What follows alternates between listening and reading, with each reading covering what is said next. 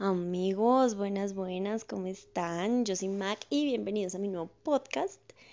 El día de hoy vengo a contarles que tenemos TikTok. Aparezco como macp.cast y lo inauguré con top 3 de cosas que me mantienen humilde. Espero que se rían mucho porque yo sí me reí mucho. Ay, no, qué vergüenza. Menos mal ustedes nunca jamás van a saber quién soy yo porque sí me daría mucha vergüenza. Son cosas que solo conocemos las personas con las que pasé ese oso y yo, y ya. No les digo, uno no puede echar chismecito a gusto. Digo, el domicilio, el cargamento de verduras para mis dos conejos. Ay, amigos, entonces les venía contando, ya no me acuerdo que les estaba contando, pero ya tenemos TikTok. Entonces, para que pasen, se den una vueltica, que voy a estar contándoles anécdotas corticas y cositas así. Por ahora les tengo una anécdota, ay Dios mío, muy chistosa. Ay, ¿será que ya la conté? No sé. Voy a empezar a escribirlas y enumerarlas. Yo tengo uniformes de diferentes colores, pero me gustan más los uniformes oscuros. Porque pues como fisioterapeuta me estoy agachando, levantando, a veces me toca arrodillarme, que ponerle el zapato al paciente, que quitarle la media, que bueno. Entonces, ay, me fatigué, esperen. Ya me siento un poquito más tranquila. Amigos, no sé por qué me fatigué tanto. El punto es que yo ese día fui donde una paciente. Mi paciente tenía Alzheimer, tenía porque ya no la tengo, no sé si falleció. En ese entonces, que fue hace como un año, fue en enero del año pasado, tenía 97 años, no sé, y pues estaba un poco delicada de salud. El punto es que la señora hablaba mal de mí, pero conmigo. ¿En qué sentido? En que pues ella no se acordaba quién era su terapeuta física y pues yo, como mis pacientes tienen Alzheimer, pues ellos eh, generalmente sufren de mucho mal genio. Entonces sus cambios de humor son muy locochones. Entonces si tú llegas y, ay, hola, es que soy la fisioterapeuta que vine a hacerte ejercicio, ellos no te van a arrancar. Te van a decir, déjeme paz, no me jodas, se ponen groseros, no hacen nada, bueno. Yo con mis pacientes con Alzheimer siempre llego, los saludo por el nombre, ¿cómo estás? Hace mucho no nos veíamos, ¿qué me cuentas? ¿Qué tal? Por ejemplo, ahorita que pasó fin de año, ¿qué tal ese fin de año? No pude venir, no sé qué así me quedé esperándote, no fuiste, o qué rico la pasamos, bueno, X, no importa, o sea, cualquiera que sea la situación depende de la personalidad del paciente. Si yo sé que el paciente es recochero, le digo, la pasamos muy rico el fin de año, mejor dicho, hasta ahorita pude venir a ver así. Entonces yo llegué y la saludé, Pepita Pérez, ¿cómo estás? ¿Cómo estás de guapa? Ella era súper vanidosa, ella era artista, ella pintó toda su vida y tenía por toda su casa cuadros espectaculares. Y era una finca muy bonita saliendo de mi pueblo, eso sí, en la porra, kilómetro yo no sé qué, saliendo para yo no sé dónde, era súper lejos. Y yo en ese tiempo no tenía ni cicla, eran 45 minutos caminando de donde me dejaba el bus, imagínense. Era, y era subiendo, marica. Y ellos me atendían después de las 3. No, eso para mí era terrible porque era potrero por parte y parte. Voy a ver si encuentro videos de mis subidas porque obviamente yo me perdí muchísimas veces. Mm, y, les muestro videos, se los dejo por TikTok para que chismosien. Entonces yo me fui con mi uniforme negro, no sé qué, zapatos negros, pelo recogido con moña negra, maleta negra, chaqueta negra, uniforme negro, yo negra, pelo negro, todo negro. Entonces la señora me miró con una cara de pánico y me dijo, ¡Ah! ¿vienes por mí? Ya es mi hora. Ay, no, yo no sabía qué hacer porque pues fue en enero. O sea, yo decía, ¿qué pasó? ¿Cómo hace que vienes por mí? Ella me, y se fue preparando, literal, ella estaba esperando que yo fuese la parca y me la llevara. Yo, como así? No, todavía no te toca, vamos a hacer ejercicio. Ay, no, lléveme así sin hacer ejercicio, yo no quiero hacer eso, lléveme así. ya se quería morir y no quería ni siquiera hacer ejercicio, entonces ahí opté por decirle, ¿cómo estás? Acuérdate de mí, no sé qué, entonces me quité el, el peto del uniforme, generalmente yo siempre llevo camiseta blanca. Entonces fui al baño, me lavé las manos. en ese tiempo nos tocaba utilizar bata. Entonces fui y me puse la bata, pero me quité el peto, ¿sí? Como para que no se viera la sombra negra debajo de la bata.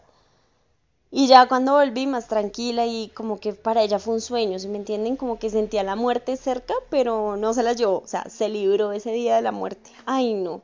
Y después ella me contaba que se había librado de la muerte. Ay, no, muy chistosa. Muy, muy chistosa, pobrecita. Ay, no, muy querida mi Pepita Pérez. Pero imagínense que yo no volví por allá porque se me alborota el perro, amigos.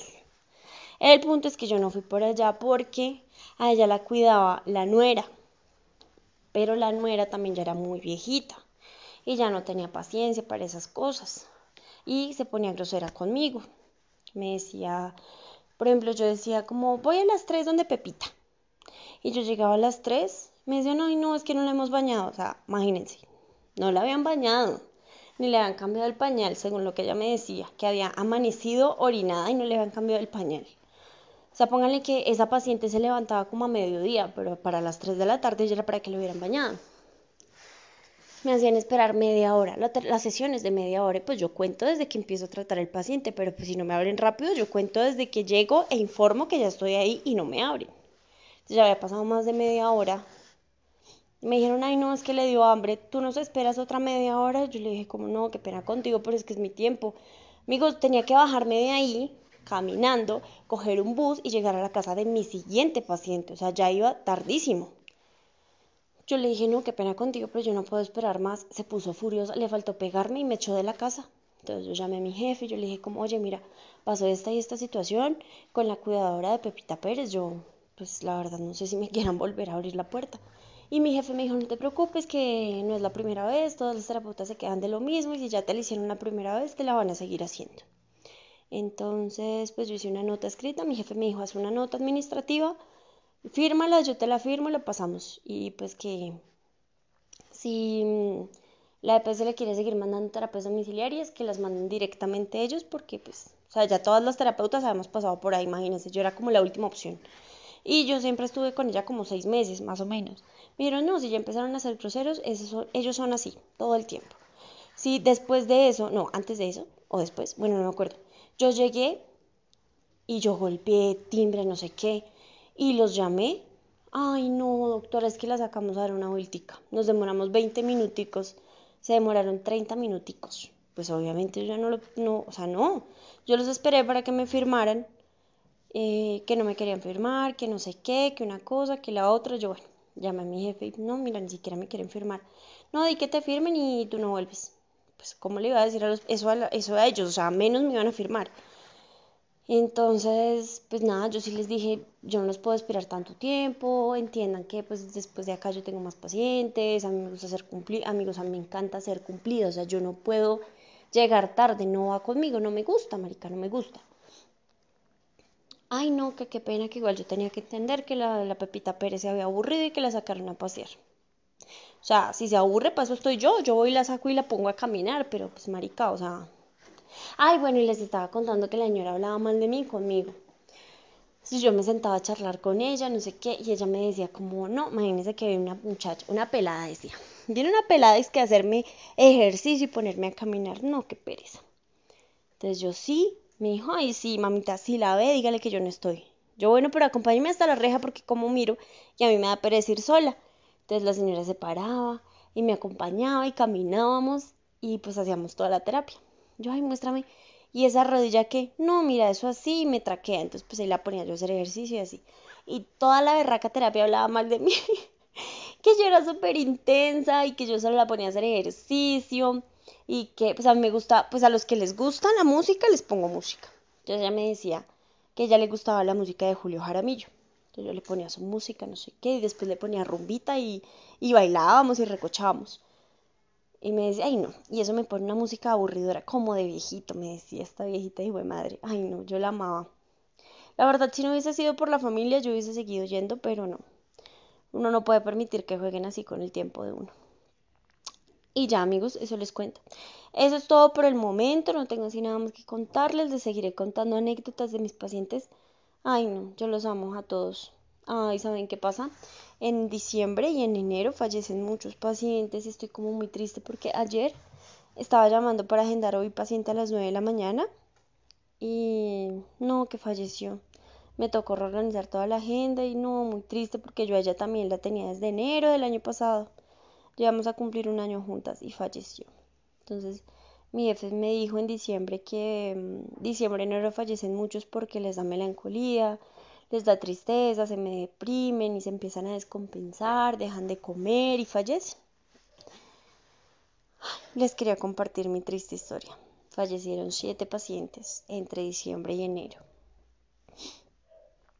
Muy triste, pero pues bueno, ni modo, ni modo, nada que hacer Les cuento eso y ya. Eh, sigo con mocos. No sé si es peste todavía, mi gripa fastidiosita. O si de pronto algo me dio alergia. La verdad ya ni sé. Marica, ya ni sé qué me pasa. ¿Qué más? Ay, tengo soltura. El viernes no pude ir al gimnasio porque me dio una diarrea que ni, o sea, no, ustedes no saben, eso salían proyectiles, eso salía, no líquido, como esas pistolas de agua, así el chorro. horrible, imagínense yo en el gimnasio y que el viernes me toca piernas, yo allá pujando. No, horrible, horrible, horrible, no pude ir al gimnasio. Sábado y domingo no comí papaya y hoy volví a comer papaya y otra vez estoy flojita. Entonces yo creo que es la papaya, ya he comido mucha papaya. Entonces mañana voy a cambiar de fruta y les seguiré contando cómo sigue mi trabajo peristáltico intestinal. y ya amigos, no tengo nada más que contarles, pero quería saludarlos un poquito, que se rieran un poquito de mis, de mis, de mí, de mí, literal. Y ya, les mando un beso, un abrazo, con dos metros todavía, porque además yo tengo gripa. Cuídense mucho, visiten mi TikTok, en la descripción les voy a dejar el TikTok para que se ríen. Y si pueden me cuentan. Si les da oso comentar porque pues soy súper perdedora, todavía no tengo ni seguidores, ni likes, ni nada. Entonces, si les da pena comentar, pueden mandarme un correo que yo sé que sí son bastante expresivos mandando correos y diciéndome cuáles fueron sus experiencias y cuáles son las cosas que los mantienen humildes. Los quiero mucho, les mando un beso y un abrazo. Chao.